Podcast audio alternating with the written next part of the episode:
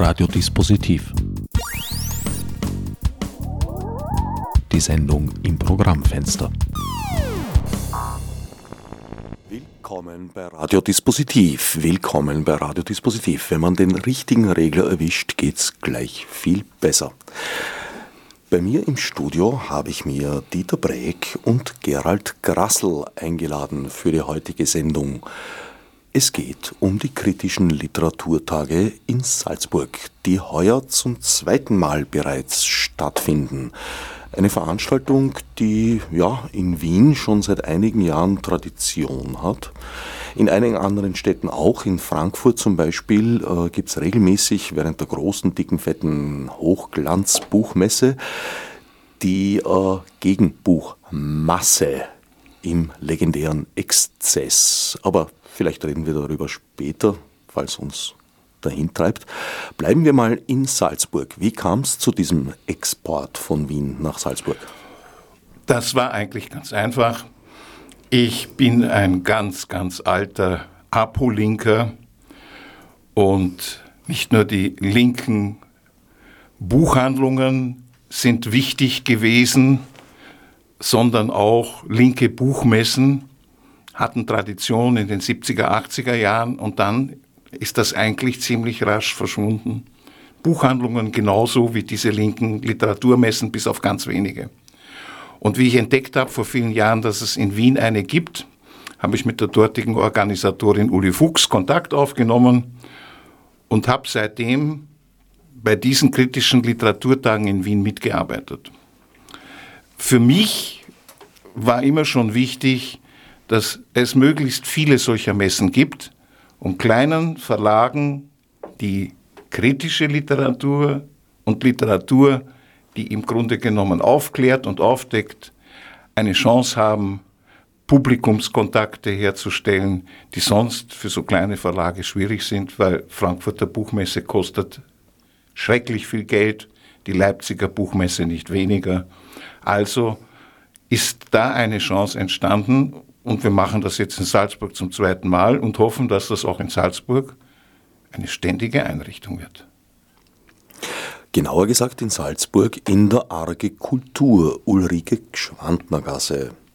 So ist es. Äh, die Arge Kultur ist im Grunde genommen der Partner, über den äh, äh, wir uns alle, ich spreche in diesem Fall auch für einen Verlag, ich arbeite seit vielen Jahren bei der Berliner Buchmacherei mit, die einige interessante Bücher herausgegeben hat. Äh, die ist für uns ein ganz wichtiger Partner, weil wir da Möglichkeiten haben, die in Wien nicht geboten werden. Eigentlich traurig für Wien, dass es so ist. Wir haben in Salzburg tolle Einrichtungen, wir haben Bühne, wir haben Leseräume, wir können Filme vorführen, wir können äh, im Grunde genommen auch Musik machen.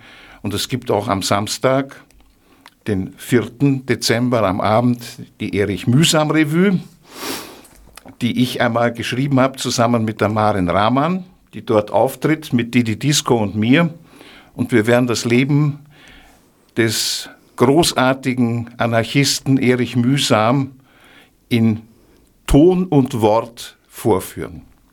Also auf nach Salzburg, 2. bis 4. Dezember 2016. Kritische Literaturtage, kurz Krillit in der Arge Kultur.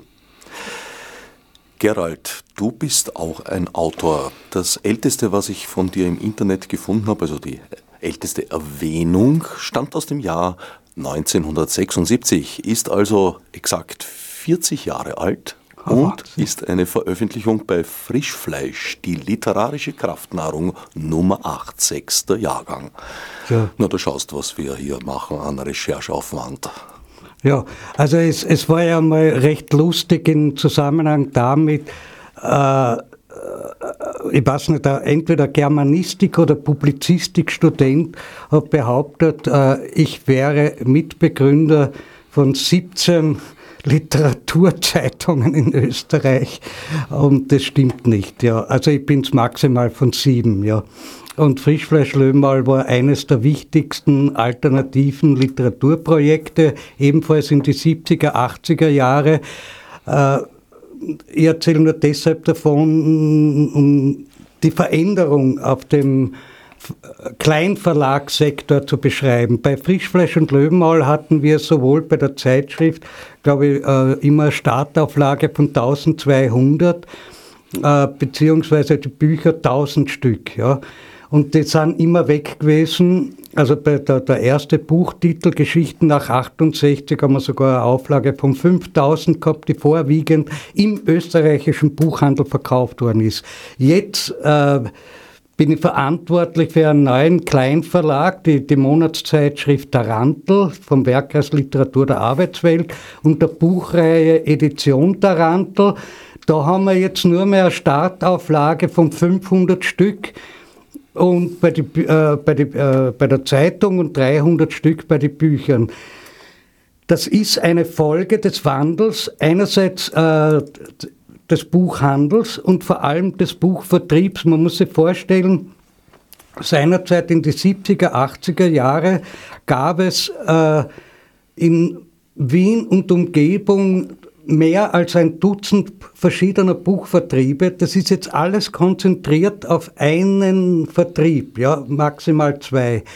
Äh, das heißt, der Buchhandel geht systematisch zugrunde. Das heißt wiederum, man muss sich vorstellen, ein Bezirk wie Simmering, weil in unserem Verlag haben wir eine ganze Buchreihe nur zu Simmering gemacht.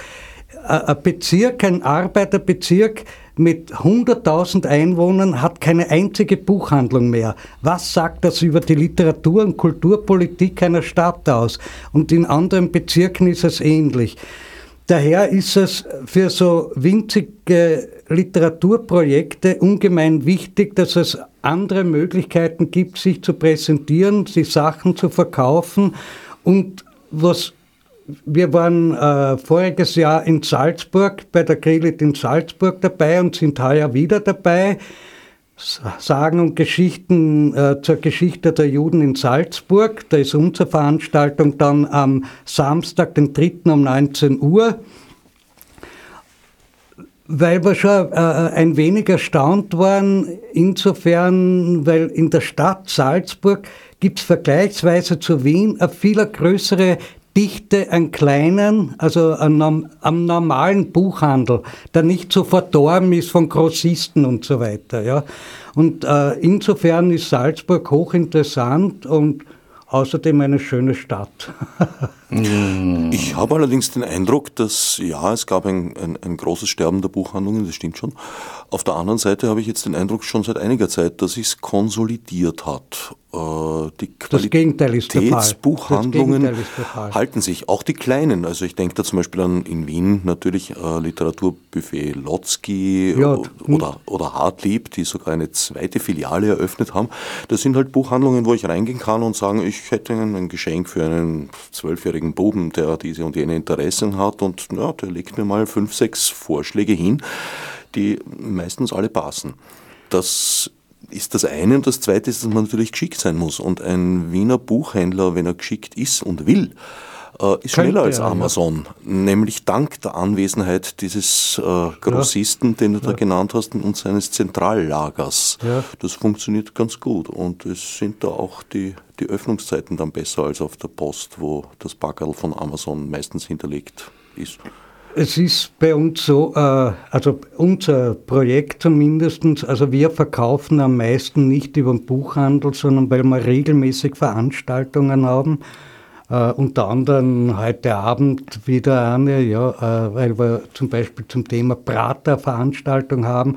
Da gibt es heute am Abend übrigens um 18.30 Uhr im Bezirksmuseum Leopoldstadt eine Lesung und da liegt das Buch Praterrummel, ein literarisches Mosaik. Ich behaupte, das zweitbeste, das zweitbeste Buch, das je über Prater veröffentlicht worden ist. Das Beste ist von der Cecil Gordon, aber schon lange vergriffen. Daher ist aktuell unseres jetzt das Beste.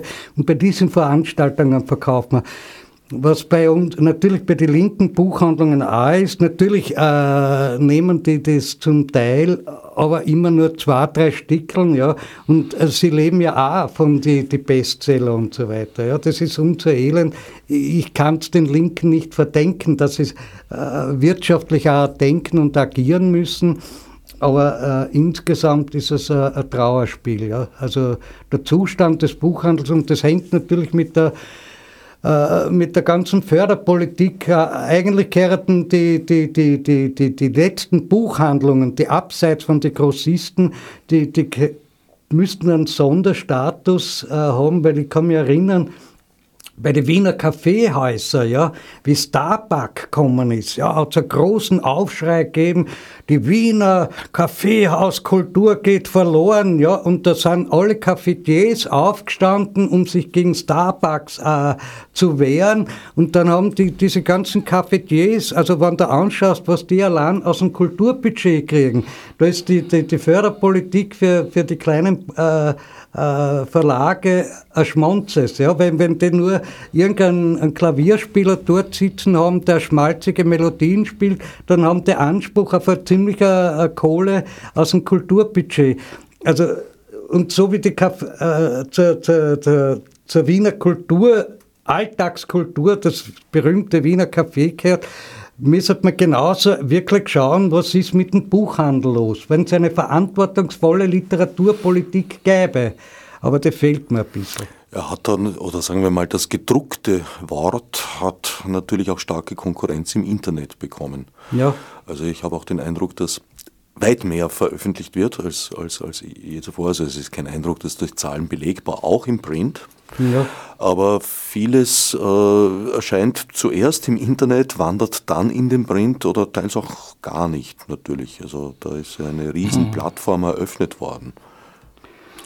Ja, aber da, äh, ich würde sagen, die Qualität von vielen Texten, die im Internet äh, zu lesen sind, wo die, die früher äh, auch kleinere Verlage mit ihren Manuskripten belästigt haben, nun, aufgrund der Tatsache, dass Sie ganz einfach zu einer Homepage kommen können und dort sich selbst veröffentlichen, das trägt nicht unbedingt in jedem Fall dazu bei, dass da gute Dinge entstehen, sondern ich würde sagen, ja, 85 bis 90 Prozent dieser Texte sind äh, eigentlich äh, mehr für den Papierkorb als für äh, eine Öffentlichkeit, äh, wie soll man sagen, be bestimmt oder, oder äh, haben die Qualität, die eigentlich ein Buch haben sollte.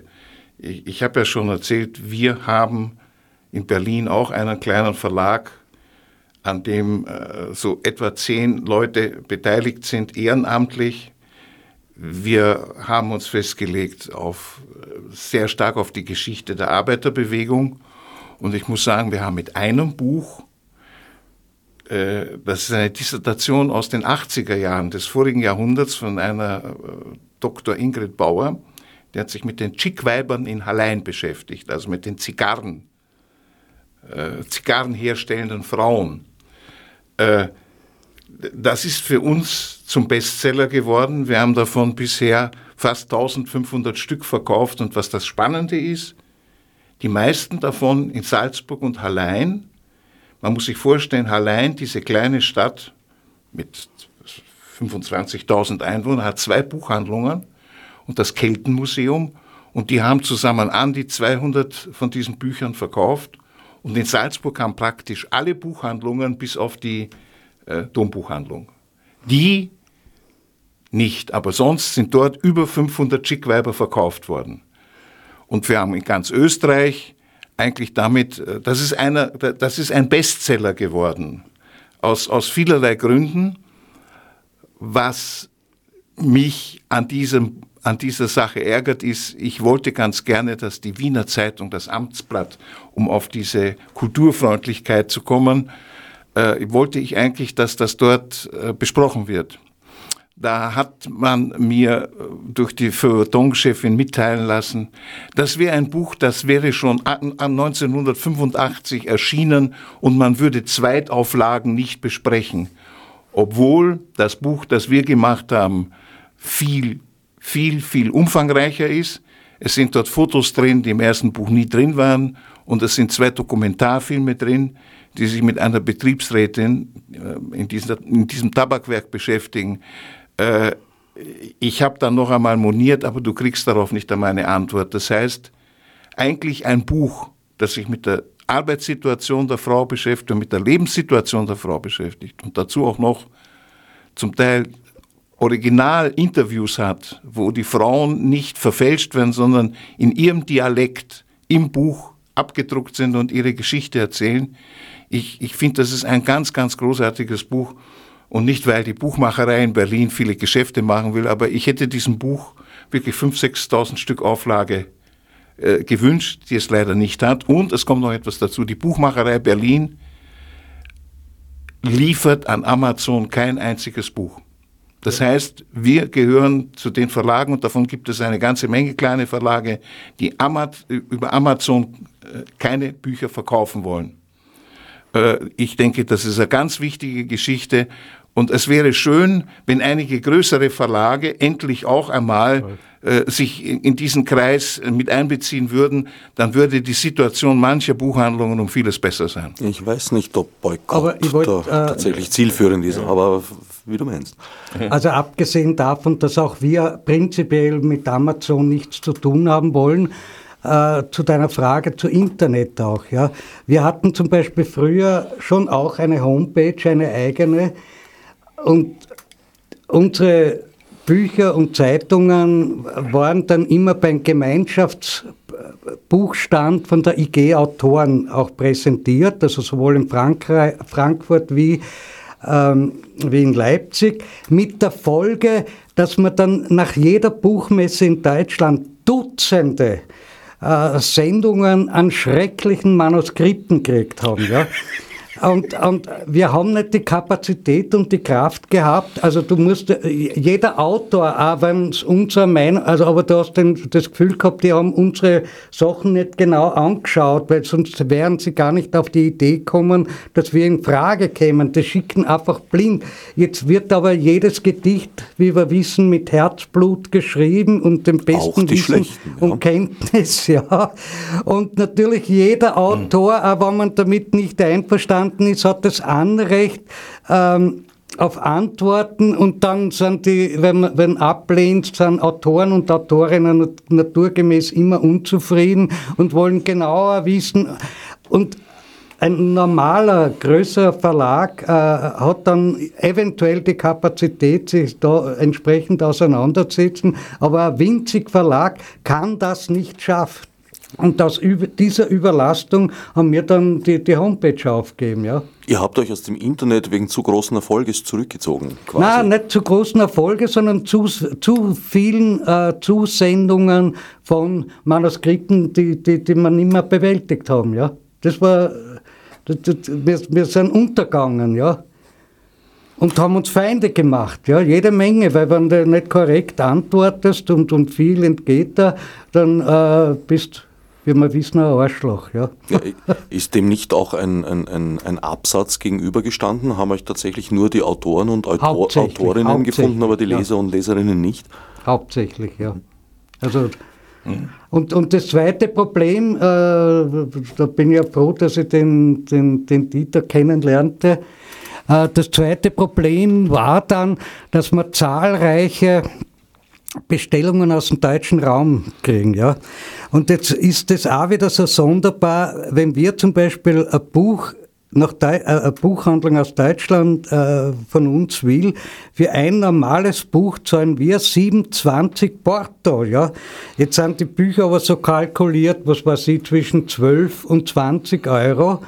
Jetzt wollen musst mindestens 30 Prozent für einen Buchhändler und dann kommen die Dings. Das heißt, jedes Buch, das wir bisher aus Deutschland bestellen, war für uns unter Strich ein Minusgeschäft. Ja. Das heißt, aufgrund der Postbedingungen in Österreich äh, werden wir beschränkt, äh, überhaupt äh, nach Deutschland offensiv vorzugehen. Und der Dieter ist jetzt eine äh, äh, Hilfe, weil der wohnt direkt an der Grenze. Ich habe heute zum Beispiel 15 Bücher mit die äh, gibt er dann morgen oder übermorgen, fährt er nur über die Grenze, gibt es dort auf und zahlt dort äh, Porto pro Stück 1 Euro.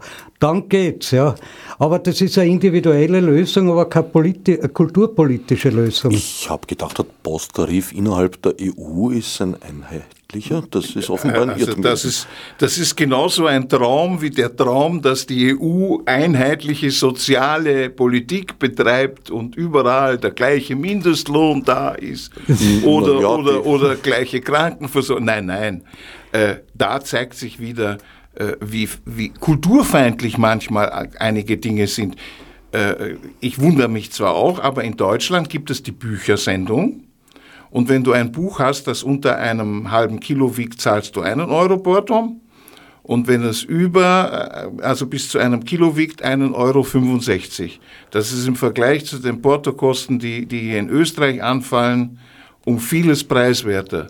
Nur äh, es ist im Grunde genommen gerade für kleine Verlage, äh, wenn die über die Grenze etwas machen wollen, ein absolutes Riesenproblem. Ich habe nicht nur den Gerald, den ich bediene, es gibt hier auch eine sehr interessante äh, Zeitschrift, eine politische, die hat 300 Abonnenten in Deutschland. Da kriege ich dreimal im Jahr ein, ein Riesenpaket und gebe das dann drüben kuvertiert und mit Briefmarken beklebt auf um äh, Zeitschrift heißt die Streifzüge, um denen äh, Porto zu äh, sparen. Also äh, es gibt noch so eine Art von linker Solidarität, äh, mit der man äh, versucht, die Bücher und die Publikationen, die einem wichtig sind, auch am Leben zu erhalten. Das ist, das ist eine, eine ganz, ein, ein ganz wichtiges Prinzip, das die meisten kleinen Verlage auch haben.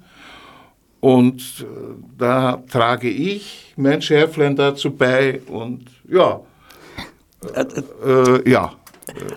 Und der Dieter spricht da jetzt eine Problematik an, die mir in, äh, im Verlauf der vergangenen Jahre so extrem aufgefallen ist. Ja.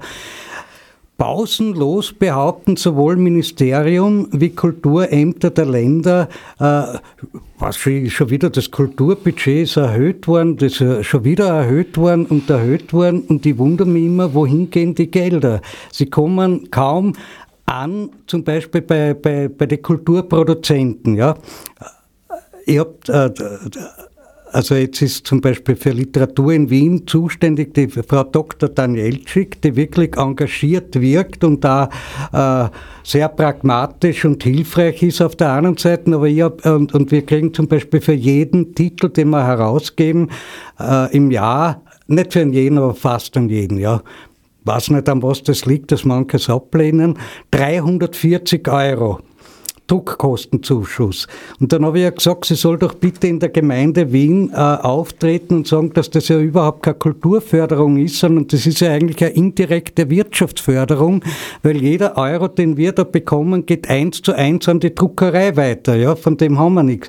Hingegen gab es früher zum Beispiel die Aktion Wiener Autoren in Wiener Verlagen.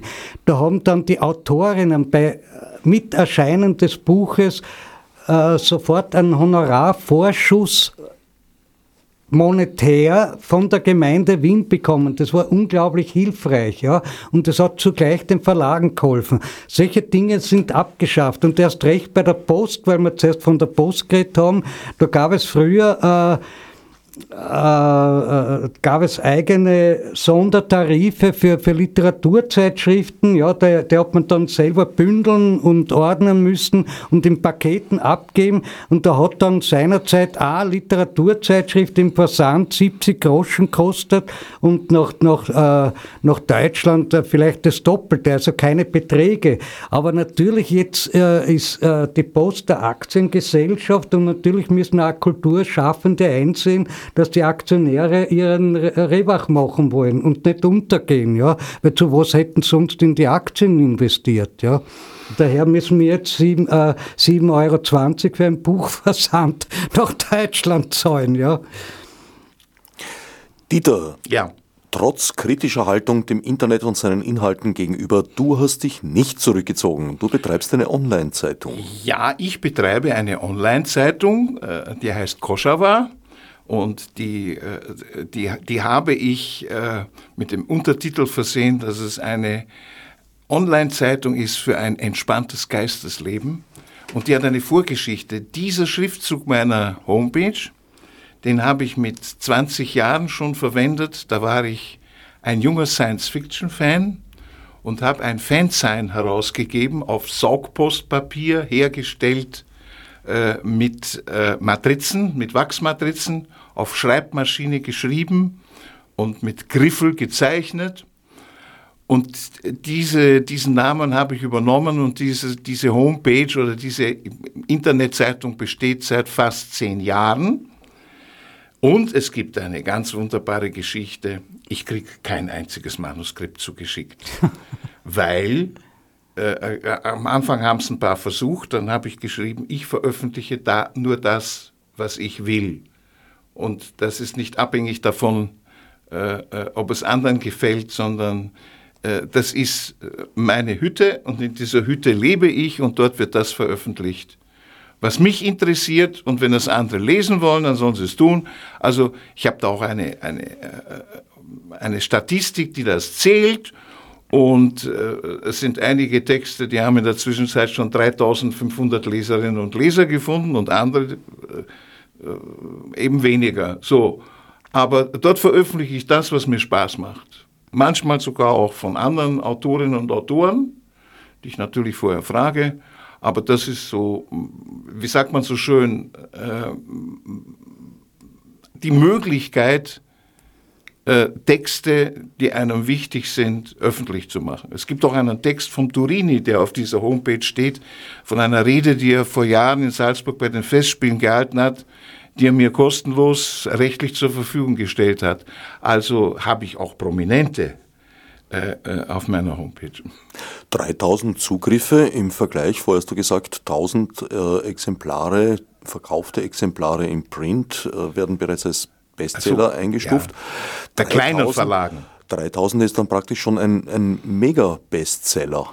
Ja, das, das, äh, wenn du siehst auf die Homepage, äh, da, das ist dann ein einzelner Artikel, der so oft gelesen wird. Beispielsweise, was weiß ich jetzt, ich habe mich irgendwann einmal äh, mit der Automobilindustrie beschäftigt. Dann habe ich mich einmal, da, da gibt's auch, gab es und gibt es auch sehr viele Leser mit dem Gesundheitssystem Österreich-Deutschland an Vergleich wobei das österreichische Gesundheitssystem also wirklich um, um vieles äh, interessanter und attraktiver ist. Also das, im Grunde genommen gibt es die Bewertung pro gelesenem Artikel, wenn die so und, und also nicht äh, Bestseller. Ich äh, lege da wenig Wert drauf. Das bleibt auf der Homepage drauf und gut ist und, und wenn ich Bücher mache, ich habe ja auch ein paar Bücher gemacht, das ist dann wieder was anderes. Da beschäftige ich mich meistens nicht mit meinen schlechten äh, Texten, sondern da geht es mir mehr um, um Ereignisse, wie zum Beispiel Betriebsbesetzung oder ein Frauenstreik, äh, äh zu dem ich ein Buch gemacht habe. Also äh, das sind für mich so die Themen, die mich mehr interessieren. Oder irgendein spannender Autor, der in Vergessenheit geraten ist, wie der Jakob Haringer, äh, den wahrscheinlich von den Hörerinnen und Hörern, die Radio Orange äh, hören, zurzeit gerade wahrscheinlich fast keiner kennt. Von den anderen vielleicht auch nicht, weil wir da jetzt nicht so orange-lastig sein wollen. Zwängs der Übernahmen sei es gesagt. Also wer diese mhm. äh, Sendung bei einer der Übernahmen bei einem der anderen freien Radios in Österreich hört, leider, leider die für heute Abend angekündigte Veranstaltung wird schon vorbei gewesen sein, aber das macht nichts. Es kommen ja weitere, zum Beispiel eben die kritischen Literaturtage in Salzburg, die erst am 2. bis 4. November stattfinden werden. Dezember. Dezember, Entschuldigung. Macht nichts. Entschuldigung. Ja, mit dem Rahmenprogramm, ganz wichtig. Es sind zahlreiche Lesungen, Buchpräsentationen rund um die Uhr dann. Es gibt ganz, ganz spannende Sachen. Zum Beispiel äh, am Freitag kommt aus Wien der Herr Dr. Noll, der Herr Dr. Noll und wird sich mit Heidegger beschäftigen, der ja eine sehr interessante, zum Teil braune Vergangenheit hatte. Und äh, der Dr. Noll hat ein sehr spannendes Buch geschrieben Und der kommt am Freitag und zwar, muss ich jetzt einmal schauen, wann das ist am Freitag, jawohl, um 17 Uhr der rechte Werkmeister Martin Heidegger nach den schwarzen Heften. Da hat er ein Buch dazu gemacht in einem kleinen deutschen linken Verlag, Papyrossa Verlag. Und ich habe den Herrn Dr. Noll angefragt, ob er nicht Interesse hätte zu kommen. Und ich muss auch sagen, äh, ich fand das ganz, ganz großartig, dass er kein Honorar verlangt hat, sondern gesagt hat, ich möchte die Fahrtkosten zweiter Klasse ersetzt haben. Und der Dr. Noll ist äh, äh, ein ziemlich bekannter Rechtsanwalt, der sein Büro zusammen mit einigen anderen Partnern im ersten Bezirk betreibt, an einer ziemlich äh, sagen, guten Adresse. Und da freut es, freut es mich doppelt, dass so jemand zu den kritischen Literaturtagen kommt. Das ist schon, das ist schon etwas und ich hoffe, dass das auch zu entsprechender Publikumsresonanz führt. Dr. Noll ist nicht nur ein bekannter, sondern auch ein guter Anwalt. Wenn man an einer restriktiven Auslegung des Urheberrechts interessiert ist, tut man gut daran, sich an ihn zu wenden. Nehmen Zanger, der Zanger ist da ich habe da eher ein, ein anderes äh, Verhältnis ein bisschen, deswegen will ich ihn auch schon lange zu mir in die Sendung einladen. Ja. Äh, es wird auch mal dazu kommen. Ja, ja, ich habe schon gesprochen mit ihm. Er hat grundsätzlich zugesagt. ich denke, er ist, da sehr, er ist da sehr kulant, glaube ich. Äh, was das Urheberrecht betrifft, nein. Was Sendungen betrifft, ja. ja. Aber dann hätte ich den Zanger auch empfehlen, weil der Zanger ja erstens einmal Urheberrecht da ein äh, spannender Typ ist und zweitens, weil er regelmäßig die, diese unaussprechliche Partei klagt, ja, wegen äh, Verdacht auf Neofaschismus und so weiter. Äh, klagt er immer wieder und der Zanger ist. Du, du meinst die unfreiheitliche Partei? Die unfreiheitliche ah, Partei, ja, die, ja, die, die klagt er regelmäßig auf Verdacht auf Wiederbetätigung etc. Martin Heidegger, eine spannende Figur. Äh, eines der großen Rätsel ist, weshalb ihn Hannah Arendt immer verteidigt ja. hat. Ich meine, er war ein, ein faszinierender Denker. Also, ja. also ich hoffe sehr, dass, dass der Herr Dr. Dr. Noll uns dazu, uns dazu einiges Neues erzählen kann. Äh, äh, denn äh, das ist heute noch immer ein sehr spannendes Thema. Absolut. Ich, ich denke auch, es greift ein bisschen zu kurz, ihn einfach nur als Faschisten abzutun. Ja, das Problem hat man ja nicht nur mit Heidegger, das ist ja bei Ben äh, zum Beispiel äh, auch äh, so eine Geschichte. Äh, der Herr Doktor hat halt doch ziemlich gute Lyrik geschrieben, aber er hat, er hat halt auch ein ziemliches Naheverhältnis zu den Nazis gehabt und das kann man nicht unter den Tisch fallen lassen. Und das muss man halt eben auch kritisch untersuchen und die Tatsachen äh, nicht unter den Tisch kehren, äh, was leider, obwohl das schon so lange her ist, immer noch geschieht. Aber weil du Hannah Arendt gesagt hast, das hat mich jetzt wieder überrascht, äh, die ja dann in einer Konfrontation gegenüber Martin Buber war, am Beispiel Eichmann-Prozess, der, der, Martin Buber, der ja eine anarchistische Version der Zionisten vertreten hat äh, in der Politik des neu entstandenen Israels, war aus prinzipiellen Gründen dagegen, dass Eichmann zum Tod verurteilt wird. Ja? Also und seine Argumentation leuchtet mir ein, weil er sagt, äh, ein Staat kann nicht äh, jemand zum Tod verurteilen. Das ist prinzipiell, darf ein Staat das nicht. Niemand Und da war er dann in einer Konfrontation mit der Hannah Arendt wieder. Ja? Also es sind, sind alles sehr komplexe also Themen. In meiner Wahrnehmung, niemand darf einen zum Tod verurteilen. Also ja. ein Staat nicht und alle anderen auch nicht. Würde ich mal sagen. Ja, ja, Hannah Arendt, bin ich ganz bei ihr. das Banale des Bösen, das ist auch eine wichtige Erkenntnis die Banalität ja. des Bösen. Was gibt es noch bei der Krylit in Also etwas, etwas, worüber ich mich immer wieder freue, wenn ich ihm begegne, das ist der Robert Foltin. Ja. Ein, ein, ein, ein wunderbarer Mensch und der hat einen Roman geschrieben, das ist jetzt schon der zweite Teil, Die Rote Garde in Wien. Und der beschäftigt sich mit dem Abgesang der Monarchie und dem Jahr 1918 und dem, was dann folgt und der wird in Salzburg am Samstag um 14 Uhr, am 3.12., wird er seinen zweiten Teil des Romans vorstellen und da freue ich mich eigentlich unglaublich drüber. Auch weil ich glaube, wir sollten das Jahr 1918 und vor allem die Novemberrevolution und was dann folgte, äh, dürfen wir nicht aus den Augen verlieren. Und ich hoffe, dass wir im, im Jahr 2018 auch noch kritische Literaturtage machen.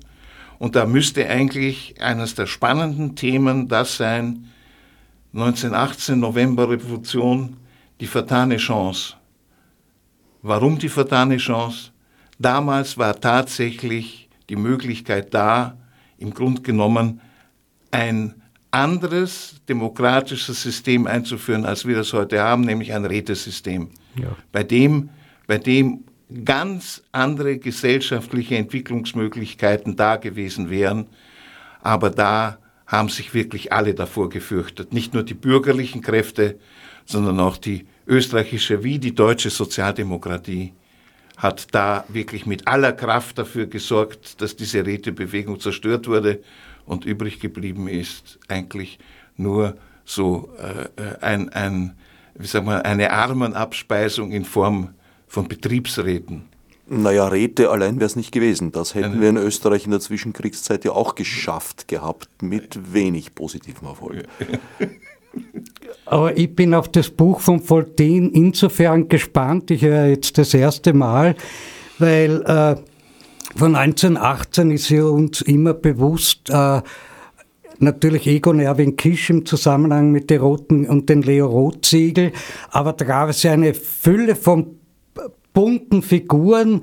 Äh, bei, bei Hans Hautmann habe ich in Erinnerung, da gab es ja einen, der wollte Kommunismus in Österreich, aber gleichzeitig äh, soll Österreich eine Monarchie bleiben, ja, unter einem Kaiser, einen Kommunismus unter einem Kaiser. Also so verschiedene äh, Weltvorstellungen gab es 1918, ja. Ja gut, da haben wir es ja auch noch damit zu tun, dass hier in Österreich ja zunächst einmal die, die Republik Deutsch, Deutsch-Österreich heißen sollte. Ja, ja, ja. Und, und, und dass das dann irgendwann äh, geändert wurde. Nein, äh, damit wir uns nicht missverstehen. Äh, die Rätebewegung wäre ein erster Ansatz gewesen äh, zu einer anderen, zu einer anderen Form von Umgang in einer Gesellschaft äh, geworden und, und, und äh, das ist mit aller Macht verhindert worden. Es gibt, äh, ich hoffe, dass wir das 1918 soweit haben, es gibt einen, einen, einen sehr, sehr in Vergessenheit geratenen linken Kolumnisten, der ist Willi Huhn, kennt in Österreich niemand, kennt in Deutschland kaum jemand. Der Willi Huhn äh, war eine ganze Zeit lang in der Opposition der KPO, war später in der Sozialdemokratie, äh, war während der Kriegszeit emigriert und hat unglaublich viele interessante Texte geschrieben, die sich mit der Verbandlung der Sozialdemokratie schon während des Ersten Weltkriegs mit der obersten Heeresführung beschäftigt wo er im Grunde genommen schlüssig nachweist, dass dort die Sozialdemokratie schon Beginn des Ersten Weltkriegs im Grunde genommen mit der obersten Heeresleitung Gespräche geführt hat, wie man, wenn der Krieg vorbei ist, dafür sorgt, dass die Arbeiterbewegung, die ja äh, vor Beginn des Ersten Weltkriegs eine unglaubliche Kraft hatte, wie man die in die Schranken weist, um eine Revolution äh, und ein anderes Gesellschaftssystem zu verhindern. Und der Willi Huhn hat bis, bis, bis 1950 hinein hat er seine kritische äh, politische Kommentierung weitergetrieben. Zum Beispiel hat er auch unglaublich spannende Texte zum Koreakrieg geschrieben und über die Verbandlungen, die da stattgefunden haben. Äh, und dieses, an diesem Buch arbeitet ein Autor in Berlin, der Jochen Gester, und ich hoffe, dass wir das bis 1918 so weit haben, dass es fertig ist. Ein kleiner Teaser für ja. künftige kritische Literaturtage. Ja. Der Dieter hat, mir jetzt ein Hölzel geworfen, ja.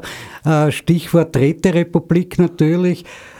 Ursprung der Räterepublik-Idee war und bleibt einerseits schon die Oktoberrevolution. Und jetzt möchte ich einfach sagen, wir haben seit Jahren, also erstmals äh, zum Thema 1934, wir haben immer ein Jahresthema, das wir durchziehen in der in der Zeitschrift und geben dann immer ein Lesebuch dazu heraus. Also 1914 dann zu 1945 haben wir, heuer haben wir zwei Bücher gehabt zu Bertolt Brecht und Karl Kraus in diesem Sinn und für kommendes Jahr haben wir geplant, äh, wie sich die Oktoberrevolution in der österreichischen Literatur widerspiegelt, äh, vor allem in der Zwischenkriegszeit und aber auch in der Gegenwart noch, also bis in die Gegenwart. Und da ist natürlich die Frage der Räterepublik, der ursprünglichen Idee schon sehr wichtig, weil meines Erachtens war das äh, rätedemokratisch gedachte Oktoberrevolution und mit der Niederschlagung der, äh, des Aufstands von Kronstadt unter Trotzki übrigens äh, ist diese Räteidee gewechselt zu einer Diktatur der Partei. Äh, worüber man lang diskutieren kann, weshalb das geschehen konnte aufgrund der Interventionskriege, der objektiven Bedingungen. Aber Fakt ist geblieben, aus der, äh, der Räteidee ist die Diktatur der Partei geblieben. Und mit der Niederschlagung der Räterepublik, äh, der, der, des Kronstädter Aufstandes, war zu, äh, zugleich dann die Saat dessen gesät, was wir heute dann Stalinismus nennen. Ist meine Einschätzung. Soweit der Vorausblick auf künftige kritische Literaturtage. Um bei der kommenden Veranstaltung zu bleiben oder zu ihr wieder zurückzukehren, was lese ich da noch? Marlene Schachinger, Martini Loben. Ein Buch, das sich äh, mit den Auswirkungen der Flüchtlings- und Migrationswellen äh, beschäftigt. Sozusagen ein kleiner Vorgriff in hoffentlich nicht nahe Zukunft, würde ich mal sagen, ist ein ziemlich dystopischer Ausblick, den sie da gibt. Und ich hoffe, dass ihre äh, prophetischen Talente weit hinter ihren literarischen zurückbleiben mögen. Ich habe das Buch gelesen und mhm. fand es ganz großartig. Andreas Pittler wird das Totenschiff präsentieren, auch ein Autor, den ich sehr schätze, weil er den Kriminalroman als Vehikel verwendet, um eigentlich Historisches zu erzählen, Geschichte zu erzählen, Sozialgeschichte auch zu erzählen. Ist sozusagen der Kriminalroman die, die, die süße Verpackung. Oder das, die ist, das ist äh, die Einstiegsveranstaltung um 15 Uhr am Freitag. Äh, ist ein Buch, das der Mandelbaum Verlag herausgegeben hat, äh, mit dem die kritischen Literaturtage in Wien wie in Salzburg sehr freundschaftlich verbunden sind. Vor allem mit demjenigen, der die politische Reihe zu verantworten hat, nämlich Martin Birkner, der auch selbst in Salzburg ist und dort auch ein Buch vorstellt. Also äh, es ist, muss ich sagen, ich habe ja in, in, über 30 Jahre in Deutschland gelebt und gearbeitet und habe da doch noch einige Freunde. Äh, zum Beispiel einer, der die Christian Geisler Gesellschaft betreibt. Aha, den gibt es auch noch in Erinnerung. Den, äh, da gibt es, die sind sehr aktiv und da soll, soll auch das, das, das komplette Werk neu erscheinen. Dem habe ich also die, das Programm geschickt und der hat also drei Stunden später zurückgeschrieben, er beneidet uns um dieses tolle Programm, das wir da bieten. Und äh, ich hoffe ja doch, dass das äh, Salzburger Bürgertum zu einem kleinen Teil, zu einem kleinen Teil doch äh, noch Bedarf hat, sich mit kritischer Literatur einzudecken, um vielleicht ein bisschen äh, mehr in der Stadt selbst mit den Erkenntnissen, die man durch Lesen ja auch kriegen kann, dann dafür sorgt, dass diese Stadt sich vielleicht ein bisschen in eine andere Richtung entwickelt, als sie sich jetzt manchmal darstellt. Denn was mich am allermeisten und immer wieder empört, ist die Tatsache, dass bei den Salzburger Festspielen so Firmen wie Siemens oder Nestle, die, wenn es um Weltpolitik geht und um das Verhalten gegenüber abhängig Beschäftigten und, und, und deren äh, Interessensvertreter sich, ich sage es ganz deutlich, fast verbrecherisch verhalten. Und dass die Sponsoren von den Salzburger Festspielen sind und dass dort die Intendantin und Chefin äh, nichts dagegen hat, äh, das kann man noch irgendwo verstehen. Man hält die Hände auf, da kommt ja Geld ohne Ende rein. Aber dass sich da Schauspieler, die wirklich auf der linken Seite stehen, ja, ob das Obonia ist oder ich, ich will jetzt keine weiteren Namen nennen, unwidersprochen dort auftreten, ohne etwas zu sagen, obwohl äh, es ist kein Geheimnis, dass Nestle in Südamerika Betriebsräte umbringen hat lassen. Es ist kein Geheimnis, dass Nestle mit Wasser, vor allem in den Gebieten, in denen Armut herrscht, äh, Geld verdient an Menschen, die kaum die Chance haben zu überleben. Und, und dass das dann als Sponsor bei den Salzburger Festspielen auch noch auf allen Plakaten draufsteht, das empört mich seit Jahr und Tag. Aber ich glaube, ich bin in Salzburg neben so drei, vier anderen Leuten der einzige Linke, den das stört. Äh, ich habe schon von einigen äh, äh, Betriebsräten aus Gewerkschaften dann den Kommentar gehört, Dieter, du musst an die Arbeitsplätze denken. Und das kann ja wohl nicht sein, dass man, äh, wie sagt man, Arbeitsplatzsicherheit mit den Zuständen vergleicht, an denen diese Großfirmen schuld sind. Zu die, äh, zum Veranstaltungsverhalten noch, ja. Äh, was mir in Erinnerung, zum Beispiel wieder um zum Anfang zurückzukehren, Frischfleisch und Löwenmaul. Wenn wir seinerzeit Lesungen hatten, was weiß ich, am Theater am Petersplatz oder was, sind in Wien 30 bis 40 Leute gekommen. Wenn wir heute was machen, sind wir froh, wenn 20 Leute kommen in Wien. Ja. Also vor allem im Werkel, im Goethehof machen wir regelmäßig Veranstaltungen.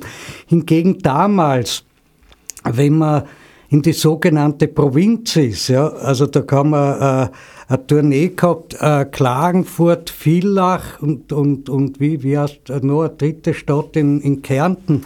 Da war jeweils das Stadttheater pumpvoll, weil es da wenig Alternativen an anderen Programmalternativen äh, gab eben. Und Heute hat sich das komplett verändert da in, in den, in, in, in den äh, Landeshauptstädten. Ja? Also so wie in Wien jeden Abend eine Dichte von Veranstaltungen hast, wo sich jeder, der sich für irgendwas interessiert, überlegt, wo ist jetzt wirklich meine Priorität und wo sind auch die großen Namen, ja, die berühmten. So ist es, äh, glaube ich, auch in Salzburg, oder? Da habt ihr auch pro Abend zehn Veranstaltungen wahrscheinlich, die sie einander konkurrieren. Also du hast, du hast in Salzburg äh, ein, eine, eine Fülle von Angeboten, die es gibt nun in Salzburg auch ein Literaturhaus. Äh, in einer Stadt mit nicht einmal 150.000 Einwohnern äh, schon eine interessante Sache. Äh, es gibt Buchhandlungen, die regelmäßig Lesungen veranstalten. Interessant ist, dass zum Beispiel sogar die Wirtschaftskammer eine Lesewoche veranstaltet. Es gibt eigentlich für Salzburger Verhältnisse viele Verlage äh, da, äh, aber wenn man sich dann ansieht, was bei den reinen Lesungen an Besucherinnen und Besuchern kommt, dann ist das so ähnlich, wie es der Gerald sagt, man muss froh sein, wenn da 30, 40 Leute kommen. Die kommen allerdings, es gibt einige Lokale, in denen äh, vor allem politische Bücher vorgestellt werden, die sich mit Faschismus beschäftigen, mit Euthanasie.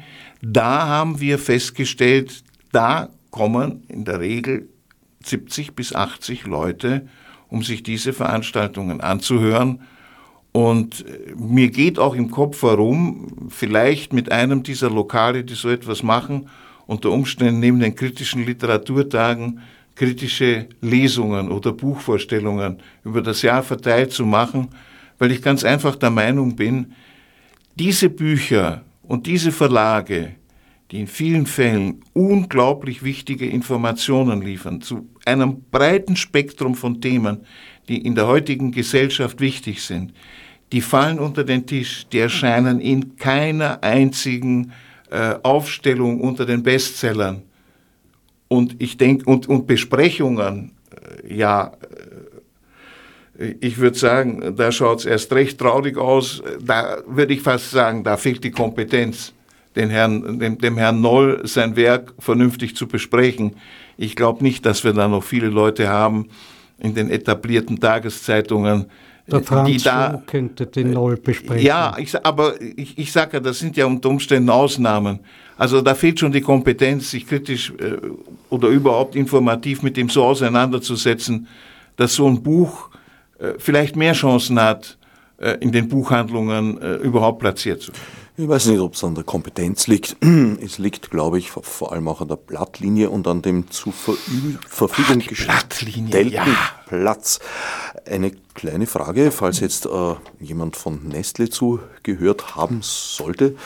Würdest du für diese Be Behauptung den Wahrheitsbeweis antreten können? Ich habe zu Hause eine Sammlung von, von Texten, vor allem aus der Schweizer Wochenzeitung, der WOTS. In, es hat in der Schweiz äh, äh, Gerichtsverhandlungen gegeben. Und da habe ich die Aktenzeichen äh, äh, dieser Gerichtsverhandlungen, wo das tatsächlich, äh, also da hat es Prozesse gegeben dazu und auch Verurteilungen ist also belegbar. Das wäre belegbar. Und bei Siemens, äh, da äh, glaube ich, braucht man nicht weit zu gehen. Da spricht schon für sich, dass die Firma Siemens äh, sich einen eigenen Betriebsrat gehalten hat, den sie also finanziert hat und wo sie die Wahlen so beeinflusst hat, äh, dass das also auch, auch justiziabel war, um es so auszudrücken. Also das ist auch keine äh, äh, Geschichte, die an den Haaren herbeigezogen ist. Und im Übrigen, äh, ja, Siemens begegnet uns in den Wirtschaftsnachrichten und auch, auch sonst im, im, im täglichen, äh, in der täglichen Wirtschaftsberichterstattung recht oft als ein Betrieb, der ziemliche Probleme hat. Die letzten Minuten, die letzten fünf, um halbwegs genau zu sein, äh, sind angebrochen. Das heißt, wir müssen uns jetzt auf das Wesentliche beschränken, um so die Endsteigerung zusammenzubringen, dramaturgisch.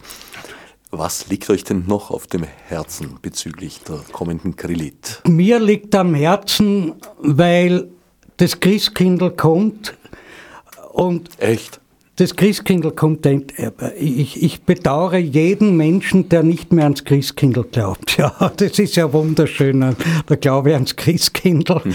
Und äh, es ist das alte Elend, äh, was Kleinverlage haben. Wir müssen, wir haben relativ hohe Preise äh, für einen normalen Käufer wenn der dann zu einem Grossisten geht und irgendeinen tollen Kunstschinken mit 500 Seiten und vierfärbig durchdruckt und den kriegt er beim Grossisten um 10 Euro. Warum soll der äh, äh, einen Lyrikbändchen mit 64 Seiten, schmuddelig gemacht, 20 Euro zahlen? Ja? Das heißt, ich bitte euch, liebe Konsumenten und Konsumentinnen, wenn ihr irgendwen beschenken wollt, Schaut ein bisschen auf die österreichische Literatur, auf die kleine Literaturproduktion, egal welchen Verlages. Zweitens geht's nicht zu den großen Buchhändler einkaufen, die das eventuell ad hoc äh, zur Verfügung habt, sondern geht's zu den kleinen, lasst die kleinen Buchhandlungen nicht untergehen und wartet lieber zwei, drei Tage, bis eure Bestellung dann eingetroffen ist. Verwendet Amazon für das, wofür es gut ist, nämlich als Suchmaschine. Das Bitte? ist ganz ausgezeichnet. Amazon ist eine hervorragende Suchmaschine. Für Bücher kaufen tut man es dann in der Buchhandlung. Ja. Da, da kann ich dir nur zustimmen. Da soll man ja auch suchen. Aber ich denke schon, dass man dann in eine Buchhandlung geht, in eine kleine oder in eine Buchhandlung, in der man seit Jahren wie ich, ich habe überall, wo ich gelebt habe, habe ich meine Stammbuchhandlung gehabt wo ich nach kürzester Zeit mit dem Geschäftsführer oder dem Inhaber meiner Kaffee getrunken habe und wir haben uns über Literatur unterhalten. Das ist eine ganz, ganz wichtige Sache, dass man zu seinem Buchhändler eine gute Beziehung hat. Und Buchhandlungen sind auch wichtig, dass man da hineingeht und sich die Bücher anschaut und, und, und in der Hand hält. Ich mache ein Buch auf und ich, ach, es macht schon Spaß manchmal dran zu riechen, die Druckerschwärze. Das ist ein, ein, eine tolle Geschichte.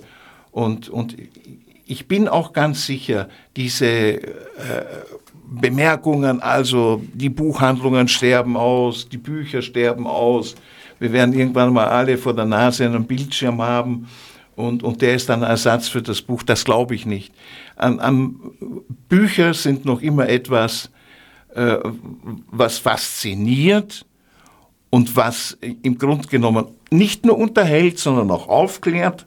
Ja, und zum Abschluss, ich habe ein Highlight noch am Sonntag bei den kritischen Literaturattagen, nämlich um 12 Uhr liest die Frau Sargnagel und der Herr Dinitsch ihre beiden Texte, die sie bei den Bachmann-Tagen in Klagenfurt gelesen haben.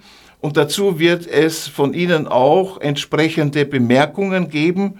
Und natürlich kann das Publikum die beiden Autor, die Autorin und den Autor fragen, wie sie sich da gefühlt haben und wie sie sich heute, also an diesem äh, vierten Sonntag um 12 Uhr in Salzburg fühlen. Und ich finde, das ist eine ganz spannende Geschichte zum, zum Abschluss. Es gibt danach ja noch ein paar Veranstaltungen, aber das ist so unser Highlight am Sonntag, äh, wo man auch ein bisschen so in die Werkstatt hineinschauen kann, wie so etwas läuft. Und ich, ich, ich möchte selber wissen, wie fühlt man sich eigentlich so, wenn man bei, bei, in, in Klagenfurt plötzlich da sitzt und vor so vielen, ich sag's jetzt, oh, ich bin ja so böse, ich sag, vor, vor, vor diesen angeblichen Literaturexperten und ihrem Gesabber, das sie da manchmal von sich geben, zu dem, was andere sich erarbeitet haben, an Inhalt äh, zu sagen haben. Stefanie Sargnagel ist jedenfalls immer eine Reise wert. Ihre Performances sind, ja, durchaus beeindruckend. Was mir noch auffiele, wäre zum Beispiel Vera Müller-Hanacik über den Wolken. Albert Vera Verlag, ein Hörbuchverlag, da geht es um Saint-Exupéry und die eher unbekannten Texte. Damit sind wir endgültig am Ende der Sendezeit angelangt. Ich danke Dieter Break und Gerald Grassel für ihre Auskünfte bezüglich der kommenden Krillit.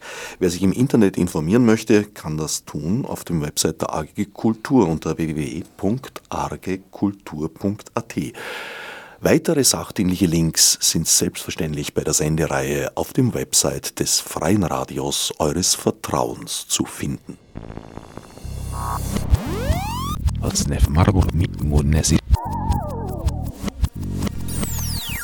Fichte subsidiar